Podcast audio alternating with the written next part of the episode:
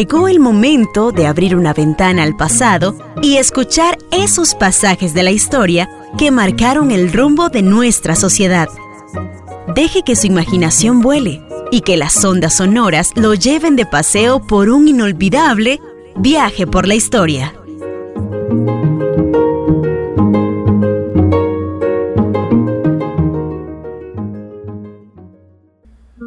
En el siglo XIX, los trabajadores europeos en Estados Unidos y también en Costa Rica y en América Latina tenían jornadas largas de trabajo. Literalmente no había un límite en la extensión del trabajo más allá de lo que era normalmente aceptado y las jornadas podían ser de 14, 16 o hasta 18 horas diarias. Esto provocó en Europa una gran cantidad de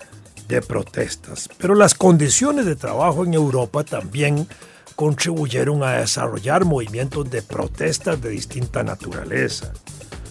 A principios del siglo XIX en Europa, frente a las condiciones de trabajo y el desarrollo industrial que se venía impulsando, muchas de las protestas se hicieron a través de cartas que se hacían dirigidas a los parlamentos, a las asambleas legislativas de los distintos países. Y estas cartas dio origen a lo que se llamó el movimiento cartista o cartismo, que eran las formas en que los trabajadores protestaban o hacían valer sus demandas o hacían valer las injusticias en que eran tratados en la relación obrero-patronal o de trabajo. Y allí describían las condiciones de trabajo, las condiciones insalubres, las condiciones de bajos salarios a que eran sometidos. En esa época incluso los niños eran usados para limpiar las chimeneas y eso provocaba que la condición de salud de los niños se afectara gravemente. Y eso afectaba también los niveles de salud pública, porque si los niños se afectaban gravemente y morían temprano, reducían los índices de, de eh, longevidad de la población de, mundial, porque no se podía vivir así. Los niños incluso alrededor de la protección del trabajo de niños se dieron luchas que se llamaron luchas de desollinilladores, que son los que limpian las chimeneas. Y entonces se dieron luchas hasta de ese tipo para proteger a la niñez, a la infancia, de los brutales trabajos a que eran sometidos, porque siempre en la relación laboral a veces brutalmente se ha, se ha explotado el trabajo de niños, el de mujeres y el de hombres también, por supuesto, pero en la diferencia de hombres, mujeres y niños a veces se maltrata más proporcionalmente a las mujeres y a los niños que también se les explota en el trabajo, que se les sigue explotando en muchas partes del mundo y probablemente en el país todavía en algunas regiones se explota el trabajo de niños. Entonces, en aquella época el movimiento cartista fue una de las expresiones importantes que se dieron de evolución de las luchas sociales eh, que planteaban reivindicaciones de los trabajadores. Estas cartas dirigidas a los parlamentos europeos y especialmente al parlamento inglés sirvieron años después para que un gran intelectual, un gran conductor del movimiento obrero, un conductor político del movimiento obrero, como fue Carlos Marx y Federico Engels, eh, estudiando esas cartas, eh, valorando las condiciones de trabajo del desarrollo industrial capitalista del siglo XIX, avanzaran en la redacción de esa gran obra eh, económica que se llama El Capital, donde se hace un análisis de la sociedad capitalista del siglo XIX y cuyas cartas de los trabajadores fundamentan mucho de los planteamientos que allí se hacen para poder entender y comprender adecuadamente el desarrollo del capitalismo como sistema mundial. Entonces el cartismo fue una de esas vertientes. Otra vertiente de lucha fue eh, el ludismo. Ludismo viene el nombre de un dirigente obrero que se llamó o tuvo apellido Lud y que eh, él convocaba a destruir las máquinas como una forma de protesta contra la opresión que sentían de que eran objeto los trabajadores. Entonces pensaban que destruyendo las máquinas acababan con la opresión. Y la verdad es que podían meterle una tuerca a una máquina, podían obstruir una máquina, lo que fuera, pero el proceso industrial seguía una vez que arreglaban la máquina y las condiciones de explotación y de violencia que se ejercía contra los trabajadores se mantenían. No era el mecanismo adecuado de destruir las máquinas para elevar la protesta, pero fue un método de lucha que se dio en el siglo XIX y contra el cual también otros trabajadores lucharon para que no se destruyeran las máquinas, porque no era destruyendo las máquinas, sino luchando por el reconocimiento de las mejores condiciones de trabajo para los sectores laborales. Hacia 1848 ya se habían desarrollado otras formas de organización que empezaban a gestionarse alrededor de los sindicatos y de ligas obreras que empezaban a funcionar con el propósito ahora sí de organizar a los trabajadores en esa dimensión nueva que ya no era solo mandar cartas ni destruir máquinas, sino también de organizarse colectivamente para incluso hacer huelgas o establecer paros fabriles para obtener beneficios o reconocimientos laborales. De esa época eh, empiezan a hacerse planteamientos de reconocimiento, ahora sí, de la clase obrera como una clase diferenciada de la clase capitalista y como clases universales, la clase capitalista y la clase obrera que son, porque partían de una interpretación del mundo en la cual el capitalismo como sistema universal que abarcaba todos los países del mundo tenía al frente de ese sistema a los capitalistas, que eran los dueños de las empresas, de las fábricas, de los medios de producción, que eran los que pagaban salario, los que mantenían trabajadores en buenas o en pésimas condiciones,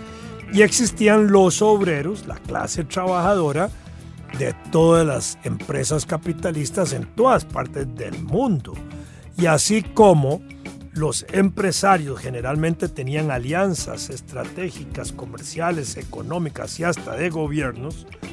a nivel internacional, se empieza a impulsar la idea de la internacionalización de las relaciones de la clase obrera y así se impulsa por Carlos Marx la primera organización de trabajadores internacional que se llamó Asociación Internacional de Trabajadores que se conoce como Primera Internacional en 1864 y que fue justamente esa respuesta, ahora sí organizada, internacional de los trabajadores a nivel europeo de Estados Unidos y de algunos países de América Latina en aquella época, con alguna pequeña influencia en Asia y en algunos países africanos, de organizar a los trabajadores a una escala igualmente internacional para enfrentar desde esa misma perspectiva al capitalismo internacional. Cuando empiezan a producirse este tipo de movimientos, la primera internacional, empiezan a coordinarse acciones de los trabajadores y empieza a transmitirse también una experiencia internacional de lucha de los trabajadores. Eh, la lucha por la jornada de trabajo seguía en aumento en, Europa como un objetivo de lucha importante entre los trabajadores. Y ese objetivo de lucha por la jornada de trabajo de ocho horas iba adquiriendo pequeñas ganancias en el sentido de que en algunos lugares iban rebajando la jornada de 18, 16, 14, 12, iban bajando la jornada hacia, obviamente, hacia la parte inferior. Allá por 1838-40, en ese periodo, en Estados Unidos simultáneamente se habían dado también luchas similares y se logró establecer entre trabajadores del Estado el estado, los trabajadores federales del Estado norteamericano la jornada de ocho horas de trabajo, lo cual ya era un avance muy importante porque permitía establecer como un objetivo casi de lucha la jornada de ocho horas. Y ya en la segunda mitad del siglo XIX, esa lucha empieza a adquirir la forma organizada de obtener la jornada de ocho horas de trabajo a una escala internacional. Y se planteaban la jornada de las ocho horas sobre una visión tripartita del día, de dividir el día en tres partes, una jornada de ocho horas de trabajo, ocho horas de descanso, dormir, digámoslo, y ocho horas de recreación y esparcimiento y ocio, tiempo libre para el trabajador, de manera que se hablaba de la jornada de los tres ochos. Así empezó a cobrar fuerza esa jornada. La primera internacional duró pocos años porque fue objeto de una gran represión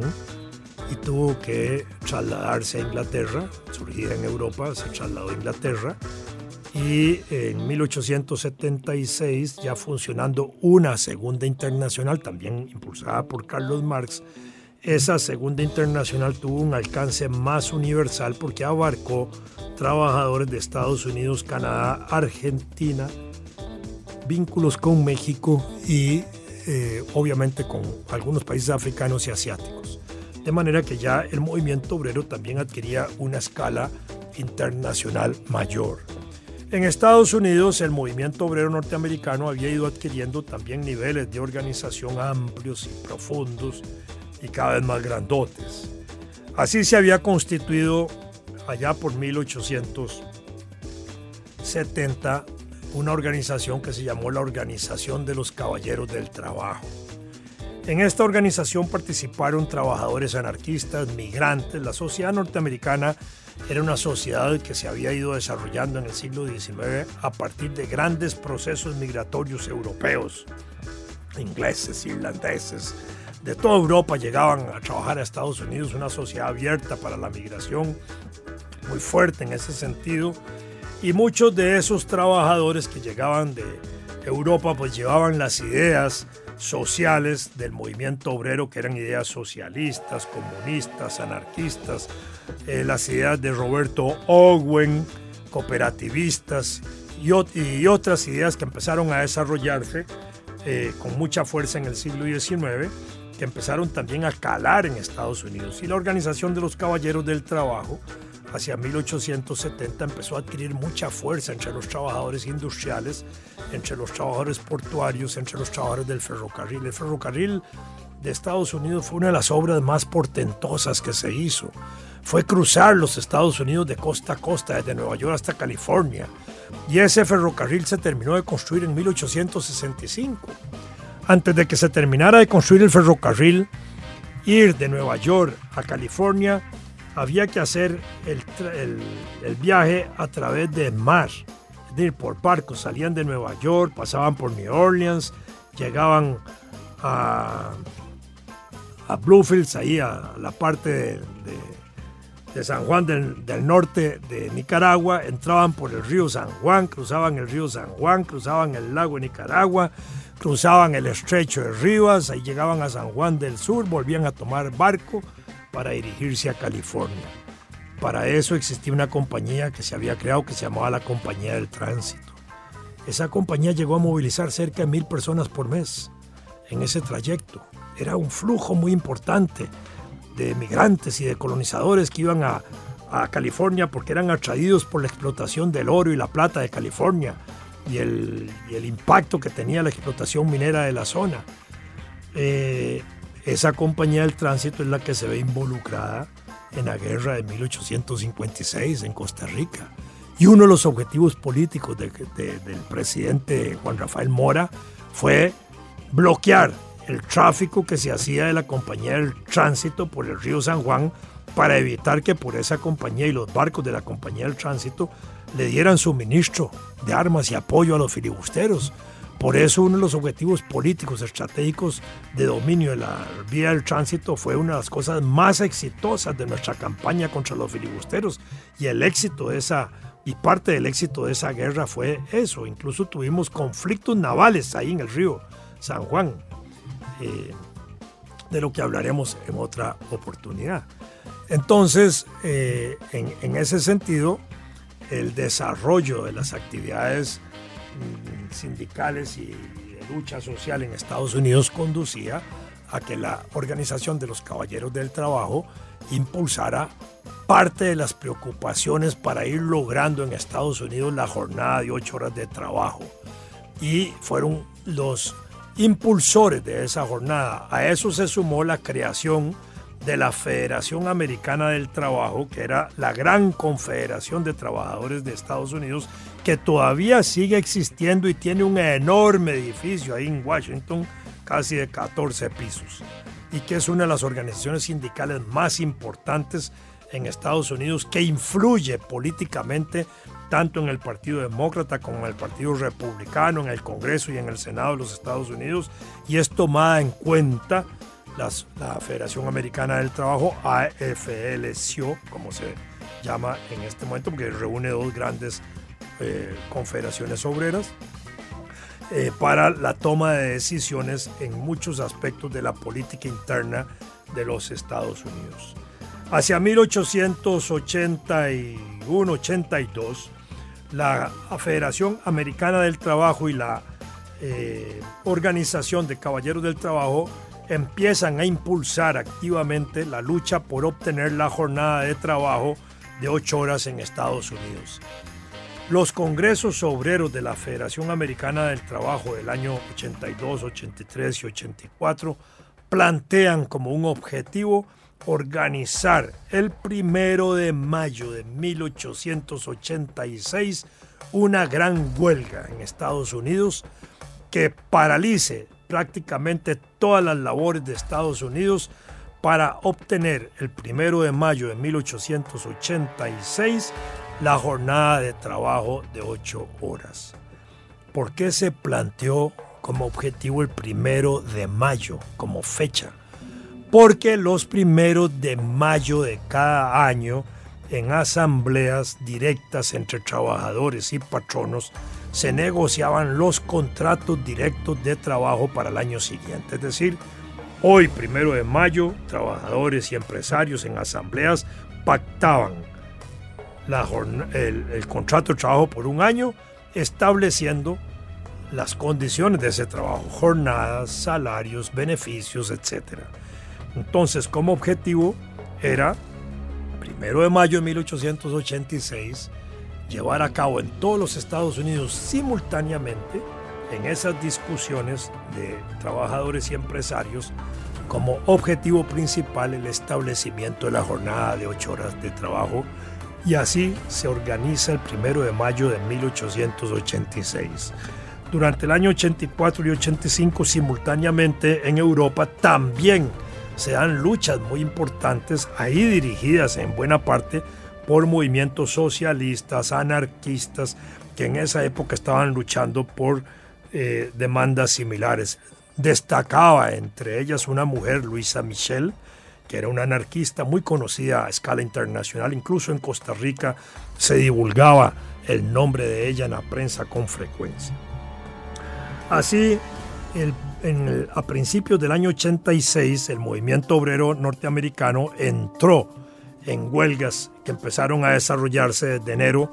hasta el primero de mayo, tratando de que el primero de mayo todas las empresas paralizaran ferrocarriles, minerías, puertos, todo.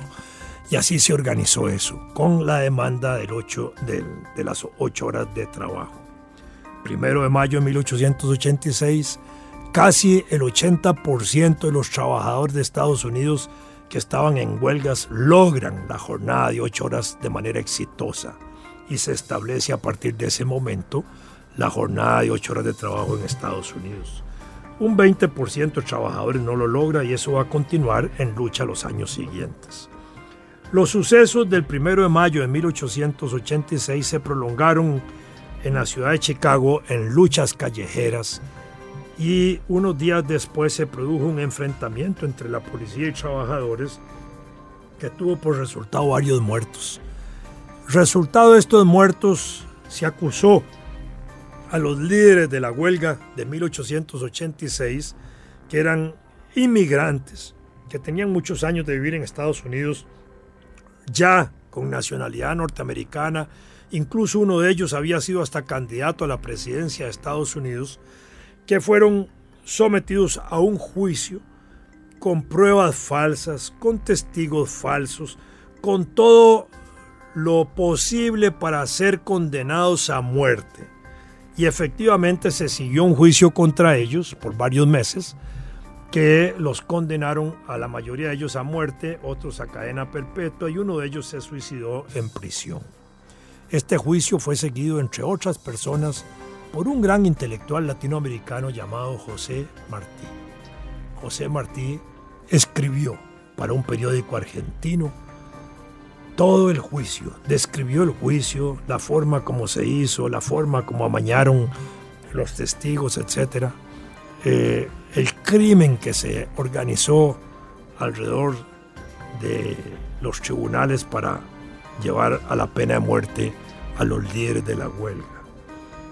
Muertos ellos, se les empezó a reconocer como los mártires de Chicago. De allí el nombre de los mártires de Chicago para conmemorar no solo los festejos siempre del primero de mayo como Día Internacional de la Clase de los Trabajadores, sino para recordar a quienes habían caído en la lucha por la jornada de ocho horas de trabajo. Simbólicamente ellos en ese día, pero muchos antes habían caído en las luchas obreras tratando de obtener beneficios para los trabajadores. 1889, eh, el Congreso de los Trabajadores de Estados Unidos de la American Federation Labor, de la Federación Americana de Trabajos, eh, volvió a plantear a partir de 1890 volver a la calle para obtener la jornada de ocho horas de trabajo allí donde no la habían logrado. Es decir, volver a plantear en la discusión de contratos de trabajo la jornada de ocho horas. Y convocan de nuevo a huelgas para el primero de mayo de 1890 reivindicar la jornada de ocho horas. A esto se suman dos congresos obreros de trabajadores de organizaciones socialistas en Europa reunidos en París en 1889 que se suman solidariamente al movimiento obrero de los Estados Unidos para que en 1890 todos los trabajadores del mundo organizados en sindicatos plantearan simultáneamente la jornada de ocho horas de trabajo como una reivindicación de los trabajadores. Pero un congreso de esos obreros que se había reunido en la sala Petrel en París estableció que a partir de 1890, a perpetuidad, es decir, cada año, los trabajadores debían seguir saliendo a la calle, no solo para luchar por la jornada de ocho horas de trabajo allí donde no había sido lograda, sino también para eh, establecer una serie de demandas de luchas laborales para obtener en el año que seguía y al mismo tiempo para hacer un balance de las luchas realizadas en el año anterior. Así se estableció a partir del 1 de mayo de 1890 el surgimiento de esta fecha con carácter internacional y permanente. Y desde esa época desde esa época se celebra el primero de mayo como Día Internacional de los Trabajadores a escala internacional. Y esta celebración de los trabajadores a escala internacional es una celebración que tiene entonces las características de ser un día de lucha y no un día de fiesta. Un día de lucha en el sentido de que se hace un balance de las luchas realizadas y un día de fiesta en el sentido y, un, día de lucha en el sentido de establecer una agenda de lucha para el año que sigue. De manera que cada primero de mayo debería hacerse el balance de lo ganado y la propuesta de lo que se debe ganar en el año siguiente. Ese es el significado del primero de mayo como Día Internacional de los Trabajadores. No es un día de fiesta, es un día de lucha. Los trabajadores en aquella época usaban la bandera roja y negra, que era un símbolo también de las tradiciones anarquistas, y el rojo lo usaban por la vida, por la lucha, y el negro lo usaban por los caídos en la lucha. El primer primero de mayo de 1913, el discurso que dio don Joaquín García Monge en la celebración de ese día inicia evocando justamente la derrota de los filibusteros y lo mezcla con la celebración de la Jornada Internacional de los Trabajadores.